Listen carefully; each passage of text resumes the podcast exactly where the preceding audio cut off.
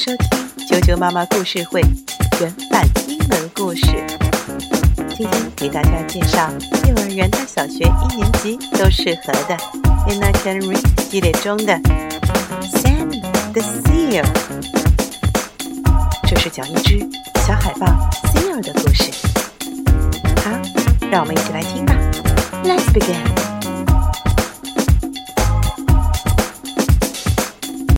I'm going to read you a book called Sammy the Seal.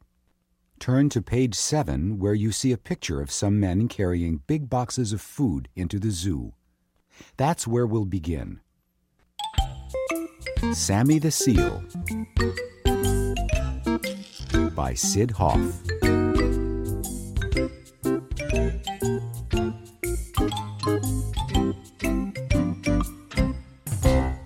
It was feeding time at the zoo. All the animals were getting their food. The lions ate their meat. The elephants ate their hay. The monkeys ate their bananas. The bears ate their honey. Then it was time for the seals to be fed. Mr. Johnson took them fish. Hooray for fish, said the seals. They jumped in the water. Soon the basket was empty. That is all there is, said Mr. Johnson. There is no more. Thank you for the fish, said the seals. They were good. The seals were happy. But one little seal was not happy. He sat by himself. He looked sad. What is wrong, Sammy? said Mr. Johnson. I want to know what it is like outside the zoo, said the little seal. I want to go out and look around. All right, Sammy, said Mr. Johnson. You have been a good seal you may go out and see. Goodbye, Sammy, said the other seals. Have a good time. Goodbye, said Sammy. Where are you going? said the zebra. I am going out, said Sammy. Have fun, said the hippo. Come back soon, said the giraffe. Sammy walked and walked and walked. He did not know what to look at first. That seal must be from out of town, said a man. Sammy looked at everything. What street is this? said a man. I am a stranger here myself, said Sammy. Guess it is feeding time here, too, said Sammy. That is a lovely fur coat, said a lady. Where did you get it? I was born with it, said Sammy. I wish I could find some water. I am hot. I want to go swimming, said Sammy. We are sorry, there is no room for you in this puddle, said the birds. And there is no room for you here, said the goldfish. Keep out, said the policeman. You cannot swim in there. Ah, here is a place, said Sammy.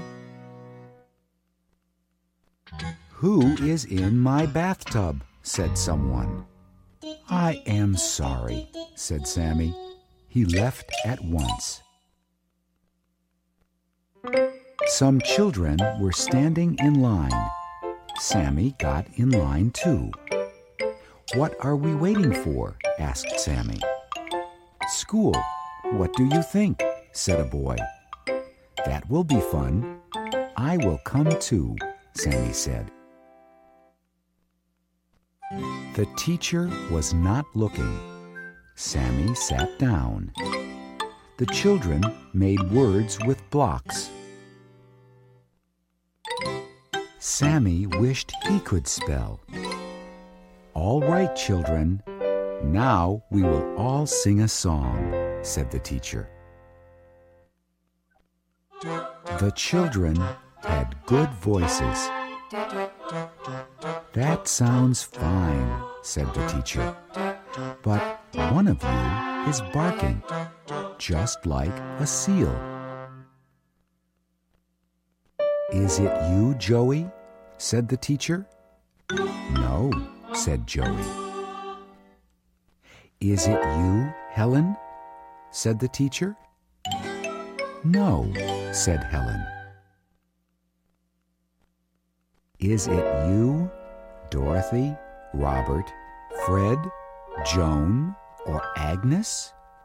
No, said the children. Then it must be you, said the teacher. I am sorry. This school is just for boys and girls. Please let me stay, said Sammy. I will be good. All right, you may stay, said the teacher. Sammy was happy. He sat at his desk and looked at the teacher. He learned how to read. He learned how to write. And now it is time to play, said the teacher. Who wants to play a game? We do, said the children. They threw the ball over the net.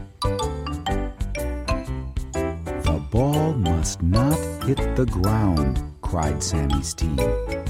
Somebody catch the ball. Sammy caught the ball on his nose. A boy on the other team tried to catch the ball on his nose too. Boys must catch with their hands, said the teacher.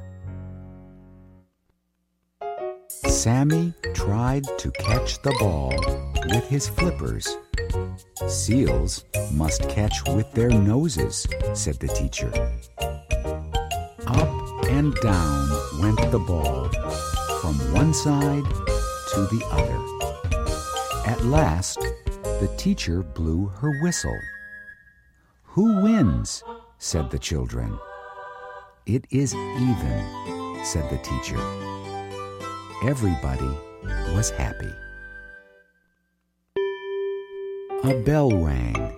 School was over. Will you be here tomorrow? said the children. No, said Sammy. School is fun, but I belong in the zoo. I just wanted to know what it is like outside. Now I have to go back. Goodbye, Sammy, said the children. We will come to see you. Good, said Sammy. Sammy was in a hurry to get back to the zoo. He had so much to tell the other seals. May I welcome you home, Sammy, said Mr. Johnson. I am glad you are back. You are just in time for dinner. There's no place like home, said Sammy.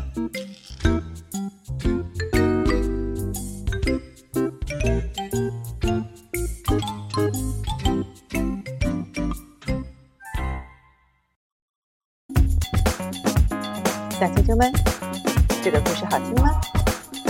大海豹 Sammy 好想出去看看，但是他在外面兜了一大圈，发现，嗯，还是动物园最适合他。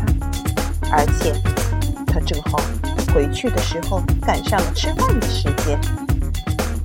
如果你想听到更多的中文和英文的原版故事，欢迎订阅荔枝电台 FM 六零三五二九啾啾妈妈故事会。以及微信公众账号“ qq 妈妈的百宝箱 see you